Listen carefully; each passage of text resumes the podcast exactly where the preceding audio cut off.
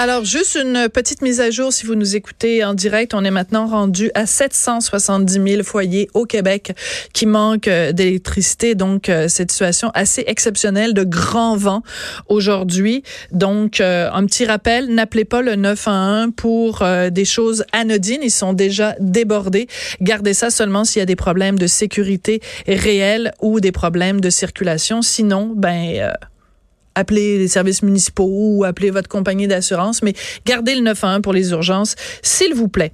On va parler de, de l'autre gros dossier qui occupe tout le monde aujourd'hui, euh, cette information concernant les fuites de données chez Desjardins. On est passé, on pensait qu'il y avait 2,9 millions de membres et d'entreprises qui étaient victimes de cette fuite. On est rendu à 4,2 millions. C'était pas le sujet pour lequel on devait recevoir mon prochain invité, mais on va en profiter puis en parler avec lui, Bruno Guglielminetti qui est porte-parole du CEFRIO et consultant en communication numérique. Bonjour Bruno. Bonjour Sophie. Avant, je faisais la blague puis je disais que je suis la seule personne au Québec qui était capable de prononcer ton nom, mais finalement aujourd'hui pas mal tout le monde est capable ça de Ça s'améliore, ça s'améliore. Mais il y a encore des gens qui prononcent le G entre le U et le L puis qui t'appellent Google Minetti. Ouais. Ben le truc c'est euh, ce que je raconte toujours le G U G, c'est comme ça que ça s'écrit. Oui. Il faut faire le OU. Alors ça fait Gouliel Minetti, c'est tout. Gouliel Minetti, c'est comme Folia. Exactement. Pierre Folia il faut pas prononcer le G, le G se prononce pas. Bon, écoute, passons aux choses sérieuses. C'était pas euh, pour ça hein, que tu m'invitais. Non, c'était pas pour ça, pas en tout que Mais je te remercie. Ben, écoute, parce que non, il faut mettre les choses au clair, parce que les gens trouvent ça bien compliqué, parce qu'il y a bien des voyelles, beaucoup de consonnes. Ouais, il y a même un qui a dit que c'était un nom de trois quarts d'heure, à dire. Ah, ouais, mais faut Ouais. pas exagérer quand même. Non, c'est pas. C'est moins do- compliqué comme dossier que de parler de, de, de la fuite de données chez Desjardins. Ce qui est terrible, c'est qu'on apprend finalement que tous les membres Ouais. particuliers ont été touchés. Donc, ceux qui pensaient s'en être tirés, c'est une catastrophe. Ben, ils sont en train de revivre la catastrophe qui est, que ceux qui ont été touchés, qui ont reçu le courriel de Desjardins à l'époque, euh, ont vécu cet été. C'est-à-dire, Ouais. qu'est-ce que je fais? Euh, c'est quoi les moyens que je prends? Et euh, la seule bonne nouvelle là-dedans, c'est que Desjardins avait déjà mis à l'époque, euh, l'été dernier, quand il y a eu euh, cette annonce-là, ils avaient mis en place euh, un service pour tout, pour l'ensemble Mm-hmm. des membres de Desjardins, euh, avec euh, la firme euh, financière, et donc pour faire la protection des données, euh, Equifax, ouais. et, euh, et donc, c'est ça. Alors, le système est en place. Ça, c'est probablement la seule bonne nouvelle. Euh, mais c'est sûr que, bon, euh, ça veut dire qu'il y a beaucoup de, de données supplémentaires là, qui sont dans le qui auraient pu circuler, qui auraient pu être achetées par, euh, par des gens. Et donc, tous ces autres millions-là, ben, ils sont pas à l'abri de recevoir euh, des faux courriels, des faux appels téléphoniques, euh, des faux textos euh, de la part euh, d'un faux Desjardins pour leur demander de faire quelque chose ou de d'autres euh, entreprises. Puis ils pourraient aussi être euh, victimes de vol d'identité. de vol d'identité. Alors, Ouais. t'as as dit aurait pu. Ouais. C'est ça qui est le problème avec une situation comme cela. C'est comme une épée de Damoclès. On, on, on le sait pas. On, alors, quand on reçoit un courriel de quelqu'un, on sait pas est-ce que cette personne-là est bien ou mal intentionnée. Donc, c'est, c'est aussi de se dire que tout un système qui a été bâti sur une notion de confiance s'écroule parce que ça veut dire qu'à partir de là, tu te mets tout le temps en mode défiance au lieu de te mettre en mode confiance. Ah, c'est en mode offensif tout le temps. Et alors, comment on fait pour, euh, disons, se, se, se protéger de ça? Mettons quelqu'un qui apprend, là, mettons comme, mettons quelqu'un qui s'appellerait Sophie Durocher, qui est animatrice à la radio, puis qui est en tabarnouche aujourd'hui parce que ça qu'elle fait partie des 4,2 millions. Je devrais faire quoi, Bruno, aujourd'hui?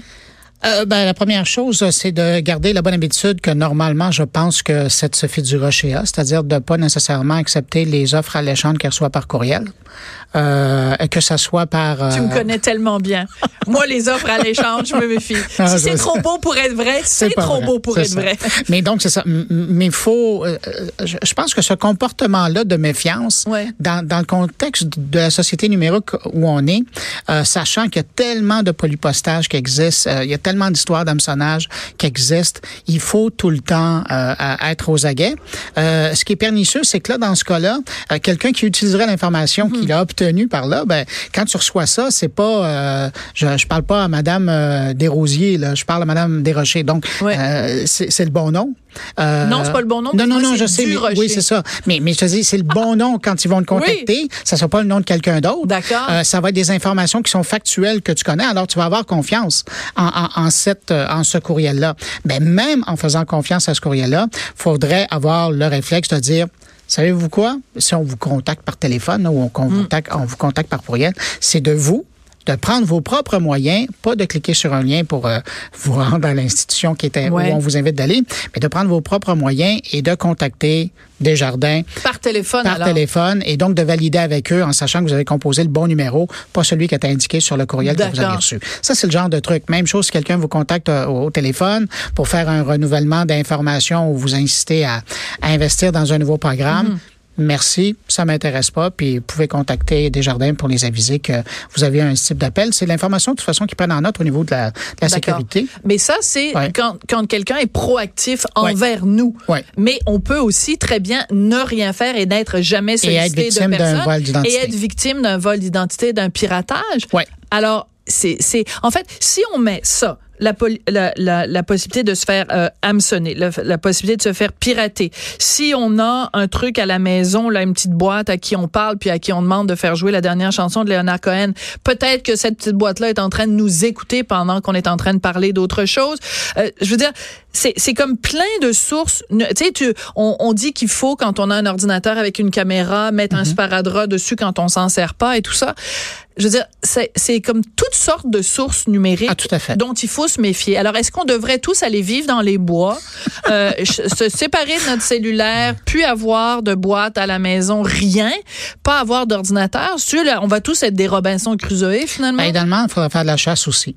Parce que si vous allez faire votre épicerie avec votre carte de points, votre carte de, crédit ou de débit, vous laissez des traces. Alors évidemment, il faudrait s'enfuir et apprendre à faire de la chasse au collet, la chasse à l'arbalète. Je pense que la façon la plus simple euh, d'être sûr qu'il nous, nous arrivera absolument rien dans un contexte de société numérique. Parce que c'est fou, mais ce que tu décris, c'est très vrai parce que je sais qu'il y a, euh, je sais plus c'est quel euh, euh, épicier qui dit que maintenant il y a des des caddies, des, des paniers d'épicerie intelligent. Donc, quand tu mets, mettons, tes, bananes dans le panier d'épicerie, le panier d'épicerie pèse les bananes et c'est chargé directement ah, ah. à, ta carte de crédit. Ben, ce que, oui, ben, ce que j'entends, c'est la description des Amazon Store. Oui. Où euh, maintenant... Euh, tu n'as même plus besoin de ben, payer en sortant. Oui, mais tu n'as même plus besoin de panier non plus.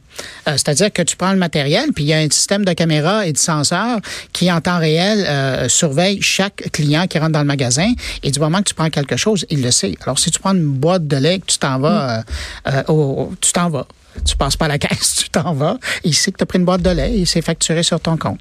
Non seulement il sait que tu as, pris une boîte de lait, mm. mais il peut euh, transmettre cette information-là aux producteurs de lait du, Québec ou de l'Arkansas qui va t'envoyer des publicités en disant Hey, ça fait deux semaines, vous n'avez pas acheté de lait.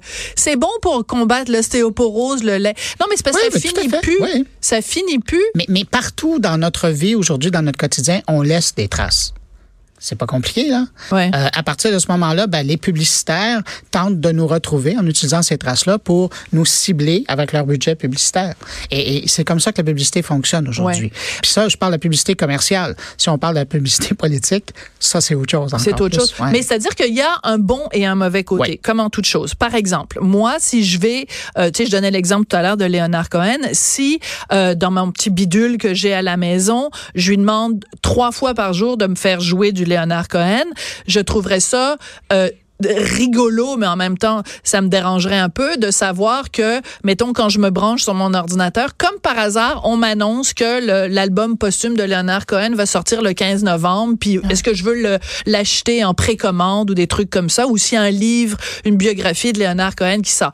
Je veux dire, il y a une, une, partie de moi qui dit, hey, wow, c'est le fun, parce que c'est comme un, ami à moi qui sait que j'aime Leonard Cohen. Puis en même temps, ça me fait friquer. Ouais. Ça me fait capoté. Mais, comme toute l'expérience numérique, quand on parle de sophistication, là, toute l'expérience numérique est sur la personnalisation de l'expérience pour que les gens perdent le moins de temps possible et qu'on les vise les, plus euh, de façon la plus efficace possible. Ben, c'est à ça. Euh, c'est cette semaine, il y a Spotify qui annonçait que même, ça commence aux États-Unis, là, c'est pas ici, mais même les abonnés de leur service de musique payant, donc ils payent pour pas avoir de publicité, on va commencer à leur offrir de la publicité en fonction de leur goût. Donc, si tu es ah. un amateur de jazz, ben, les nouveaux, euh, les nouveaux albums de jazz qui ressemblent à ce que tu écoutes vont être proposés en disant la semaine prochaine, il y a tel album qui sort ou euh, telle pièce euh, sort. Ça, c'est intéressant. Moi, j'ai hâte de voir si ces gens-là qui ont payé pour pas avoir de publicité vont dire non, regarde, je veux vraiment pas de publicité, je veux juste écouter ce qui m'intéresse, puis après, je ferme. Mais, mais on est rendu jusque-là. Et ça, c'est une première. Sur un service payant d'offrir de la publicité très, très personnalisée. Là, Ciblé, pointu. Et, euh, parce qu'il y a une différence entre... En même temps, tu sais, mettons, je vais euh, chez le libraire du coin. OK? Moi, j'aime j'aime ça, aller chez le libraire du coin. J'aime ça que le libraire du coin, il sache que euh, mon chum est passé hier puis il a acheté le dernier livre d'Alain Fickelkraut. Fait qu'il va peut-être me dire, ben là, si euh, si vous aimez Fickelkraut à la maison. non, ben oui, c'est ça, premièrement. Et il va peut-être me dire, bon, ben, si t'aimes Alain Finkelkraut, euh, je te conseille Mathieu Bock-Côté parce que c'est un chum à Finkelkraut. Là, je vais y répondre, ben voyons, comment ça se fait que tu le sais pas que c'est un ami à moi, Mathieu Bock-Côté. Non, mais tu comprends ce que je veux dire? C'est que un service qui est personnalisé, qui te fait sentir que c'est un peu ton ami, ça va. Mais c'est quand cet ami-là devient ton ennemi ou euh, quelqu'un qui veut ton bien puis qui va l'avoir, c'est là que je trouve ça moins drôle. Ouais, mais là, ben justement, là, ça dépend dans quel contexte c'est utilisé. Si on est juste euh, à, parler du contexte de personnalisation d'expérience, je pense qu'il n'y a personne qui a des problèmes avec ça. Quand on, on, tombe dans le côté du ciblage publicitaire ou carrément de la criminalité, euh, parce que là, il y a une fuite d'informations et qu'il y a des gens qui vont l'utiliser contre nous, c'est sûr que là, il y a personne qui est contre ça. Il y a personne qui voudrait se faire prendre sur la rue euh, en hold-up en disant, bon, ben donne-moi mon argent. Mais les gens sont contents de croiser quelqu'un qui a un sourire en disant bonne journée. Oui, c'est une bonne, un bon parallèle. Non, non, mais l'analogie est là. là. À un ben moment donné, on marche tous les deux sur la rue, mais il y a des gens méchants qu'on peut croiser, puis il y a des gens avec un sourire resplendissant qui vont faire notre journée, puis on va y repenser un mois après. Quand même, hein, il y a des gens qui sont heureux. Mais c'est la même affaire là, quand on retombe dans le numérique. Il y a des, effectivement, comme tu le disais tout à l'heure, il y a des bons côtés, mais il y a des mauvais côtés. Et là, dans le cas de, de Desjardins, on regarde Desjardins, ben ça, c'est le mauvais côté. Mais je pense qu'il n'y a personne qui reviendra en arrière de ne pas avoir la petite carte euh, d'Interac et d'avoir la, la, possibilité euh, de faire euh, les transactions euh, en, encore en, en, en ligne? non, mais plus qu'Interac, moi, je veux dire, je dépose, moi, je vais plus à la banque. Moi, je dépose mes chèques, là, je les photographie puis je les envoie. Mais en même temps, ça me fait friquer. Écoute, on a, on t'a quand même reçu pour autre chose qui n'a rien à voir ni avec ben, la prononciation de ton nom, ni avec Desjardins. C'est ce rendez-vous numérique, donc du 2 au 8 novembre à la Grande Bibliothèque de Montréal. C'est quoi cette patente-là? Ben ça, c'est une patente pour parler de technologie. ben oui. Euh, écoute, c'est une idée euh, de la Grande Bibliothèque, puis je trouve ça euh, chouette, où ils ont réuni des gens qui, évidemment, s'intéressent au, au, numérique pour venir en parler de différents angles. ça porte sur différents sujet. Euh, je te donne, évidemment, je vais ben, pour ma ben paroisse, paroisse, pardon, vendredi prochain, moi, donc pas ce soir, mais la semaine prochaine. Euh, je suis là pour parler de, justement, c'est quoi, c'est assez euh, près de ce qu'on parlait, là, la domotique, donc la maison intelligente. Euh, parce que les Québécois, on le voit, commencent à être intéressés, voient ça d'un bon oeil. Euh, là, on dit que, écoute, ça se promène. La dernière fois que le CFRIO, parce que je suis là pour présenter une conférence du CFRIO, l'an dernier, on mesurait, il y avait environ 25 euh, des Québécois qui avaient euh, acheté un objet euh, connecté dans la maison, que ce soit un assistant personnel, que ce soit un système de lumière connecté, exactement, ou même un, un, système de détection de feu mhm. ou une caméra de surveillance. Donc c'était un Québécois, c'était un Québécois sur quatre. Puis là, moi j'ai l'impression quand je regarde les chiffres, je parlais avec les gens qui ont fait la recherche, et quand je regarde l'évolution, moi je serais pas surpris que bientôt on parle d'un un Québécois sur trois. Ah oui. Ouais. Donc c'est vraiment en progression. Ben oui, c'est là. Pourquoi? Ben parce que ça, ça facilite la vie des gens. Ouais. Euh, quand on devient à, un certain âge, ben on a aussi euh, ça facilite notre vie. Il y a des déplacements qu'on a besoin de, faire. Il y a un aspect de sécurité aussi. Mm-hmm. euh, je pense à la fameuse sonnette que tu peux installer devant ta porte ben à la maison où tu vois les gens qui sont là, tu peux leur parler, tu n'as pas besoin de te déplacer et tu n'es même pas à la maison, tu peux savoir qui cogne à ta porte. Absolument. faut quand même le faire. C'est génial ça. Il y, y, a des choses qui, qui sont chouettes comme ça. évidemment, mais le gros joueur dans la pièce te dirais que c'est probablement les, assistants personnels, Les, grosses bornes, ben, quoi qu'il y en a des petites, là, mais euh, des, les, les bornes d'assistants personnels qui, là, tranquillement pas vite, avec la pub aidant, commencent vraiment à rentrer un petit peu partout. Puis le, luxe suprême, suprême, c'est... Merci pour le mot. C'est les électroménagers qui sont hein? intelligents. Oui. Ah, ça, écoute, c'est le pied, là. Imagine-toi, t'es chez... C'est le pied! Ah, c'est le pied. Viens-tu dire c'est le pied, Bruno? C'est le pied. Parce que imagine-toi, là, t'es es dans ta cuisine. Ouais. Euh, imagine-toi que tu as un écran. Ah non, faut pas que tu me parles à moi parce que là, ce serait sexiste de dire je suis dans la cuisine puis je veux parler à ah non, mais je te parle à toi. OK, alors je vais parler, je vais parler à ton ingénieur de son. Bon. Parle à Hugo. Bonjour Hugo, à, ton recherchiste. Alors, disons que Hugo est dans sa cuisine. OK, mettons Hugo est dans sa cuisine. Il ne laissera jamais sa blonde rentrer dans sa cuisine. C'est sa cuisine à lui. OK. Alors, tu as un écran qui est, qui est euh, intégré dans ton, ton frigo et il te permet évidemment, comme une tablette, d'avoir accès à l'information. Tu peux regarder une recherche, euh, euh, pardon, tu peux regarder une vidéo, tu peux faire des recherches de, de, recettes, des trucs comme ça. Mais ce qui est plus intéressant là-dedans, c'est que tu as certains modèles qui peuvent permettre d'avoir carrément l'inventaire de ton frigo en temps réel. Aïe aïe. Et de t'aviser quand la dernière personne est partie avec la boîte de lait et l'a pas remis dans le frigo et c'est fini. Ou l'a remis vide, parce qu'il y a un certain Richard Martineau, des fois il pogne quelque chose, il le vide puis il le remet dans le frigo vide. Ah, c'est peut-être pas sa cuisine. C'est peut-être ça le problème. Oui, peut-être. Ouais. Si c'était sa cuisine, je pense qu'elle ne serait pas vide. Mais ça, c'est un autre Mais sujet. donc, ton ordi va dire, ton ordi va te dire, ton, chum a, remis le contenant euh, de, de, de lait de soya vide, dans le frigo, c'est le temps d'aller en acheter d'autres. Et tu devrais peut-être aller en acheter. Alors, en, temps, en temps réel, tu fais l'inventaire de ton frigo. Ça, ça peut être pratique. Même chose euh, avec ce type de, de, frigo-là, ben, ça te permet d'avoir ton inventaire de ce que tu as, parce que ça fonctionne avec les codes barres des produits. Donc, tu peux carrément demander à, ton ordinateur ou à ton frigo, de dire, ben, qu'est-ce que je peux faire comme recette avec ce que j'ai dans le frigo, sans même ouvrir la porte du frigo. Écoute, puis tu peux même le consulter à distance, j'imagine. Ben oui, tu es ici. Parce que des fois, tu te demandes est-ce qu'il me reste du lait, est-ce qu'il me reste du ci, est-ce qu'il me reste du ça? Mais là, tu le consultes à distance, puis là, il te dit est-ce qu'il te reste Il y a même des modèles qui arrivent avec des caméras intégrées. Alors, si tu veux voir l'intérieur de ton frigo, là, ouais. C'est un peu trop d'informations. Parce que la prochaine étape, ça va être une caméra dans les. En tout cas, bref. Non. Non. Non. À chambre. On dit non. Non. non. OK. Non. Non. Non, non. non. Ok, parfait. Bruno Guglielminetti, era un piacere, ci vediamo pronto et bonne chance pour le rendez-vous numérique. Donc, c'est du 2 au 8 novembre à la Grande Bibliothèque de Montréal. Et si les gens veulent passer voir, euh, me voir et en Te voir? Me voir. Je suis là vendredi prochain, 19h, c'est ma conférence. Tu es un sacré bon vendeur, Bruno. Écoute, j'ai appris les plus grands. Et je te regarde quand je dis ça. Ah, Est-ce qu'il est dit pas ce qu'on a déjà travaillé ensemble dans la grande boîte, là? Tu sais, la boîte de... Ouais. Voilà, celle-là. Merci beaucoup, Bruno. Au revoir.